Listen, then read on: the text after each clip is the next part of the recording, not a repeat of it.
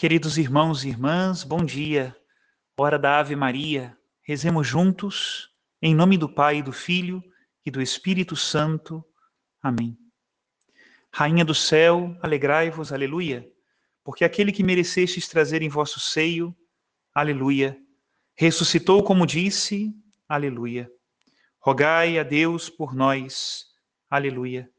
Exultai e alegrai-vos, ó Virgem Maria, aleluia porque o Senhor ressuscitou verdadeiramente. Aleluia. Oremos. Ó Deus, que vos dignastes alegrar o mundo com a ressurreição do vosso Filho, nosso Senhor Jesus Cristo, concedei-nos, vos suplicamos, a graça de alcançarmos, pela proteção da Virgem Maria, sua mãe, as alegrias da vida eterna. Pelo mesmo Cristo, nosso Senhor. Amém. Ave Maria, cheia de graça, o Senhor é convosco. Bendita sois vós entre as mulheres, e bendito é o fruto do vosso ventre, Jesus. Santa Maria, Mãe de Deus, rogai por nós, pecadores, agora e na hora de nossa morte. Amém. Em nome do Pai, do Filho e do Espírito Santo. Amém. Queridos irmãos e irmãs, nesta quinta-feira, onde a igreja com mais fervor começa a preparar-se para o dia de Pentecostes, Peçamos a Deus a graça de amar intensamente a essa terceira pessoa da Santíssima Trindade, o Espírito Santo, o nosso defensor, aquele que nos dá a graça de ter acesso a Deus. O Espírito foi derramado em nossos corações. Por isso nós podemos dizer Abá, ó Pai. Dizer Pai como diz o Filho, mas nós só podemos fazer isso porque em nós foi derramado o Espírito Santo. E esse Espírito nos vem porque o Filho é como a fonte da onde ele jorra para nós. O mistério da Páscoa de Cristo, sua paixão, morte e ressurreição, foi como um caminho aberto para que Deus viesse e nos tomasse e habitasse em nós como dentro de um templo. E essa é a graça do Espírito Santo. Peçamos então ao Espírito Santo que nos ilumine, que nos guie, que nos dê os seus dons. Leiamos o Evangelho de hoje. João capítulo 16, a partir do versículo 16, e diz assim: Naquele tempo disse Jesus aos seus discípulos: Pouco tempo ainda e já não me vereis. E outra vez pouco tempo e me vereis de novo. Alguns dos seus discípulos disseram então entre si: O que significa o que ele nos está dizendo? Pouco tempo e não me vereis, e outra vez pouco tempo e me vereis de novo? E eu vou para junto do Pai? Diziam, pois, o que significa este pouco tempo? Não entendemos o que ele quer dizer. Jesus compreendeu que eles queriam interrogá-lo, então disse-lhes: Estais discutindo entre vós porque eu disse: Pouco tempo e já não me vereis, e outra vez, pouco tempo e me vereis? Em verdade, em verdade vos digo: vós chorareis e vos lamentareis, mas o mundo se alegrará. Vós ficareis tristes, mas a vossa tristeza se transformará em alegria. Palavra da salvação, glória a vós, Senhor. Pelo mistério da sua paixão, morte e ressurreição, Jesus fez de nós criaturas novas. O pouco tempo da tribulação e da tristeza neste mundo será como um canteiro preparado para que nele brote a verdadeira alegria, aquela que não passa. Compartilho com todos vocês hoje a homilia do último domingo, que penso pode ser uma boa preparação para os dias em que meditaremos sobre o Espírito Santo, os dias que seguirão. Primeiro precisamos entender que a Páscoa transformou-nos e agora, como homens novos, nós precisamos ser guiados pelo Espírito Santo. Que seja de proveito a todos a homilia. Obrigado por rezarmos unidos. Caríssimos irmãos, queridas irmãs, hoje nós estamos no sexto domingo da Páscoa e podemos dizer que é como a última oportunidade deste tempo que nós temos para meditarmos diretamente sobre a ressurreição do Senhor. Isso por quê? Porque os próximos domingos serão festas muito específicas. Domingo que vem é a festa da Ascensão do Senhor. E no outro domingo é a solenidade de Pentecostes. Por isso, hoje é como que uma última oportunidade que esse tempo nos dá para falarmos diretamente da ressurreição de Jesus. E esta reflexão é importante, porque toda a nossa fé é uma fé pascal, uma fé do Cristo ressuscitado. Não é algo somente do tempo da Páscoa, não. Sempre que nós rezamos a Cristo, nós não rezamos a um Deus morto, rezamos a um Deus ressuscitado, glorioso, Senhor dos vivos e dos mortos, nosso Deus, o vivente. Essa é a verdade da nossa fé. Por isso meditamos sobre ela. E hoje aproveito para fazer um pouco a recapitulação das meditações que fizemos durante esse tempo. E eu confesso, para mim me fizeram muito bem, muito bem. Porque de fato, meditar sobre a força do Cristo ressuscitado na minha vida trouxe para mim, neste tempo da Páscoa, frutos de conversão. E eu louvo a Deus por isso. Como os mistérios grandes da igreja, eles são explicados de modos diferentes, eu acho que vale a pena nós entendermos o mistério da Páscoa com três explicações da igreja, é como um quebra-cabeças, né? Se nós montamos as peças, nós conseguimos entender de um modo mais amplo o que, que é isso de Jesus Cristo ressuscitou. Em primeiro lugar, é isso mesmo. Cristo ressuscitou para que nós ressuscitemos com Ele.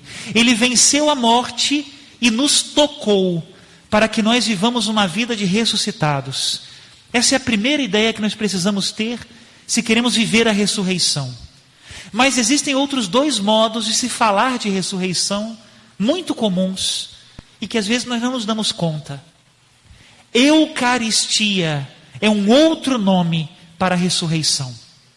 O que nós celebramos no altar de Deus, todas as vezes que celebramos a Eucaristia, é o mistério da paixão, morte e ressurreição do Senhor. E por mais que nós saibamos que a Eucaristia é um sacrifício, nela Cristo está vivo e glorioso. Somente um Deus vivo pode estar no pão eucarístico. Não somente neste altar, mas nos altares do mundo inteiro. Não somente no nosso tabernáculo, mas nos tabernáculos do mundo inteiro. Cristo está vivo. No fragmento, no menor fragmento da hóstia consagrada, enquanto ainda é hóstia, enquanto ainda é pão consagrado, ali está Cristo inteiro. Não é um pedaço de Jesus, é o Cristo inteiro. Mas isso nós meditaremos melhor na solenidade de Corpus Christi que chegará. Outro modo de nós falarmos da Páscoa é falarmos de Pentecostes, a vinda do Espírito Santo. Pentecostes é Páscoa, porque os méritos de Cristo, a vida nova que Ele veio nos trazer, só pode chegar ao nosso coração pela ação do Espírito Santo. É São Paulo mesmo que diz: ninguém pode dizer Jesus Cristo é Senhor, senão pela ação do Espírito Santo. Por isso, quando nós nos reconhecemos templos do Espírito Santo, pedimos a graça do Espírito Santo, percebemos os dons do Espírito Santo, isso nada mais é do que viver uma vida de ressuscitados. Em nós habita uma vida imortal e é o Espírito Santo que comunica ao nosso espírito essa vida que é de Cristo. E na meditação de hoje vamos dedicar a vida nova. Domingo é a festa do homem novo, né? Eu falava no início da missa e nós precisamos meditar isso. Que triste seria a nossa vida sem o domingo. Outro dia eu conversava com um irmão na fé, ele me dizia, padre, olha, eu fui a um lugar, né, viajei e e não tive oportunidade de ir à missa. Mas, padre, nem mesmo a missa online eu me esforcei. Olha que interessante isso, né? Nem mesmo a missa online eu me esforcei para estar, para meditar, para participar.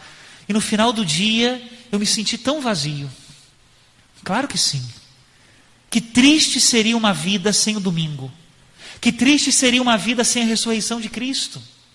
Nós meditávamos há uns domingos atrás que podemos tocar o Cristo ressuscitado quando fazemos uma boa leitura da palavra de Deus. E isso é verdade. Meus irmãos, faço hoje para você essa pergunta: Você lê a palavra de Deus? Você medita a palavra? Você dedica tempo? O Papa Francisco, quando puxou a orelha dos padres, falando da necessidade de preparar a homilia, ele nos disse: nós só dedicamos tempo àquilo que nós amamos. Você dedica tempo à palavra de Deus? Essa semana valeria a pena nós lermos a primeira leitura, bom, não a primeira leitura, é, o livro, na verdade, da segunda leitura, a primeira carta de São João. Valeria a pena essa semana ler a primeira carta de São João. Que testemunho vibrante do Cristo ressuscitado.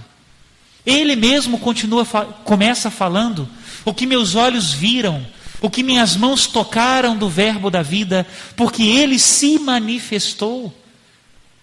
O dia que nós entendermos com cabeça e coração aquilo que o apóstolo está expressando nesse primeiro capítulo da primeira carta de São João, nós poderemos dizer que nos encontramos com Cristo ressuscitado na Sua palavra.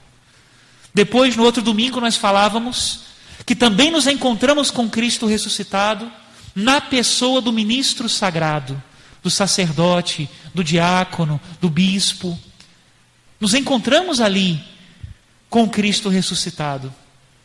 Como hoje essas figuras estão martirizadas, não é verdade? Basta que haja uma denúncia em relação a um padre ou um bispo, que todos os meios de comunicação colocam aquilo como se já fosse uma condenação. É impressionante, né? Não esperamos o juízo, o julgamento, não. Já colocamos como denúncia e já condenamos. Agora, se esse sacerdote for inocentado, Nenhuma linha aparece nos jornais. Nenhuma sessão do Fantástico. Mas só na denúncia, aquilo já é um dia inteiro de notícias. Nós padres somos muito pouca coisa mesmo. Não é essa a questão. A questão é que nós fomos escolhidos para sermos instrumentos de Deus. E se nós não vamos ali, nós não encontramos a graça. É assim. Quantas graças nós deixamos passar por preconceitos, por ouvir falar mal, e às vezes mesmo por ver o mau testemunho de sacerdotes. É penoso, mas ele vai responder diante de Deus. Ainda que ele dê mau testemunho, ele foi marcado como sacerdote do Senhor. Isso é maravilhoso. Semana passada, nós falávamos da videira e dos ramos. Se lembram disso? Devemos estar unidos à videira como os ramos estão unidos, né? E falávamos desse grande mistério que é a nossa comunhão, nós pequenos, a nossa comunhão com Cristo, com Deus. E isso é o mistério da igreja. Que é a coisa mais natural? Se você recebeu uma vida nova em Cristo, e eu recebi uma vida nova em Cristo, é natural que nós estejamos unidos? É assim? Se você ama as mesmas coisas que eu amo, se você busca as mesmas coisas que eu busco, se você crê nas mesmas coisas que eu creio, pois nós somos igreja, unidos à videira, como os ramos. E a vida não está em mim, a vida não está em você, a vida está na videira. Cristo é a videira verdadeira. Mas quando nós nos unimos a Ele, nós somos igreja. Maravilhoso mistério da comunhão do homem com Deus. Aí também nós encontramos o Cristo ressuscitado. E tudo isso é o mistério de amor que nós precisamos viver. Se nós lemos os livros do Novo Testamento, todos, sem exceção, falam desse mistério. São João hoje, hoje não, perdão, bom, também hoje, mas na semana passada, sobretudo, falava que essa vida é produzir muito fruto. Se você lê a primeira carta de São João, como eu te aconselhei a fazer essa semana, São João vai dizer: aqueles que caminham na luz são os que vivem com Cristo. São Paulo usa outras imagens, revestidos de Cristo, criatura nova, homem novo, mulher nova. Mas é a vida do ressuscitado. Como é possível que nós não queiramos vivê-la? E uma coisa que preocupa muito o padre, preparando a homilia de hoje, isso sim me preocupava, né? O fato de nós falarmos de Cristo, às vezes até virmos à igreja, mas voltarmos a viver como viviam os pagãos, que não tinham esperança e não conheciam o Deus verdadeiro. Isso é péssimo. Porque nós vestimos uma fantasia de cristãos mas em nós não habita a vida nova. É aquilo que diz o livro do Apocalipse a uma das sete igrejas. Pensas que estás vivo, mas na verdade estás morto. É péssimo isso, né? Pretensamente nós vivemos numa sociedade cristã, não é isso? A maioria dos brasileiros crê em Cristo, seja qual seja a sua confissão religiosa, mas vivem o Evangelho. Quando nós falamos de homem novo, mulher nova, nós estamos falando de famílias novas, jovens novos, terceira idade nova, sacerdotes novos. Se cremos em Cristo, somos uma nova criatura. É assim, é assim. E como é possível que nós, dizendo-nos cristãos, permitamos que em nossas famílias, entre tanta porcaria, olha, dá dá pena, dá vergonha nós vermos aí fora os convites que se fazem aos nossos casais convites de imoralidade, convites de impureza. Péssimo. Convite de desonestidade, violando o sacramento do matrimônio como se isso fosse normal. E o pior, às vezes nós batemos palmas para isso, quando a família deveria ser o santuário da vida. E o lugar que fala de Cristo, que vive a Cristo, que convive com Cristo. Quando nós falamos de terceira idade nova, é importante falar sobre isso. Terceira idade nova, claro que sim. Quanto desperdício de sabedoria, de experiência, de graça, nós vemos às vezes a nossa terceira idade cometendo um desperdício. Deveriam usar essa sabedoria para falar de Deus. E que pena, me dá pena dizer, mas é triste, hein? A sensualização dos nossos idosos, achando que o bonito é, e desculpa o que eu vou dizer, mas é uma expressão horrorosa, achando que o bonito é descer até o chão, é adolescentizar-se. Padre Jonas, há um tempo atrás, falava: olha, pastoral da terceira idade não é levar os velhinhos para o forró. E isso é importante, hein? Pastoral da terceira idade é aproveitar a experiência e a sabedoria desses homens e mulheres de Deus, que envelheceram na graça de Deus, para levarem os netos a serem santos, os bisnetos a serem santos, os filhos a serem santos, para rezarem como intercessores. É isso. Isso é ser novo. Não é parecer novo na casca, é ser novo por dentro. Eu penso que muitos aqui, talvez a grande maioria aqui, se lembra do grande São João Paulo II, aquele homem envelhecido no exterior, mas com um coração jovem, jovem. Suas últimas palavras antes de morrer foram para os jovens. Eu passei a minha vida inteira procurando vocês, e agora vocês vêm até mim. Essas foram as palavras dele antes da morte. E os jovens novos, onde estão? Eu fico edificado quando converso com alguns jovens e vejo, meu Deus, maravilha, querem o diferente, querem uma sociedade nova, querem viver a santidade, às vezes contra a corrente, debaixo de críticas, mas perseveram. Bendito seja Deus.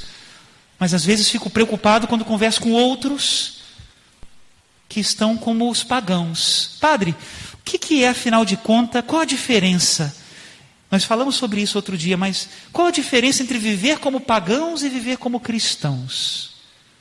Os pagãos não sabem que pode ser a ressurreição, não conhecem o céu. Então eles só cuidam das coisas da terra. Isso é viver como os pagãos. Viver como cristão é procurar as coisas do céu, onde está Cristo, sentado à direita de Deus. Isso é viver como cristão. E aí, quando você conversa com um jovem que não entende isso, que desperdício de vitalidade. Uma vez até tentando encontrar um caminho, né, eu dizia, bom, mas e as perguntas fundamentais, né? Qual o sentido da vida? Por que, que nós estamos aqui? Que verdade há por trás de tudo isso, né?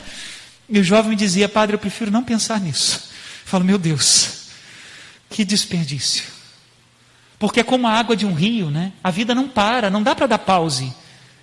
Tempo sem a graça é tempo perdido. A água vai embora e não produz fruto, isso é triste. Mesmo com a força da juventude, é estéril. Precisamos ser homens e mulheres novos. Em nós habita a força do ressuscitado, não desanimemos disso. É verdade. E essa força está na igreja, prestem atenção. Quando parece que o rio da igreja está congelado, sempre acontece a mesma coisa. Entra o Cristo ressuscitado, sopra sobre nós e nos dá a graça do Espírito Santo. Quando é o Estado que persegue a igreja, como aconteceu e acontece até hoje, nunca houve um momento da história onde isso não aconteceu.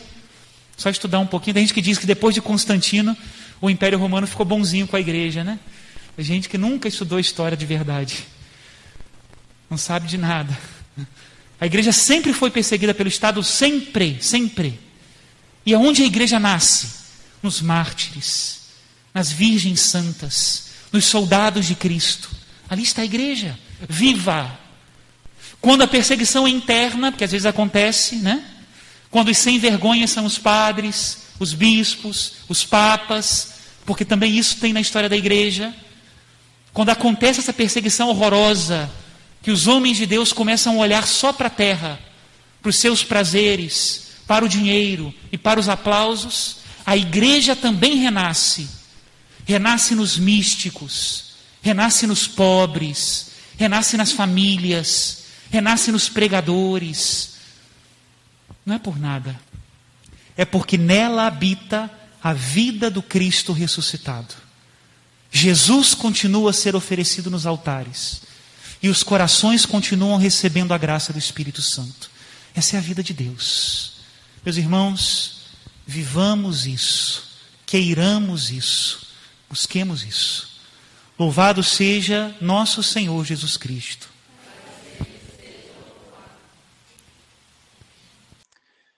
A palavra de Deus é viva e eficaz, que ela transforme os nossos corações.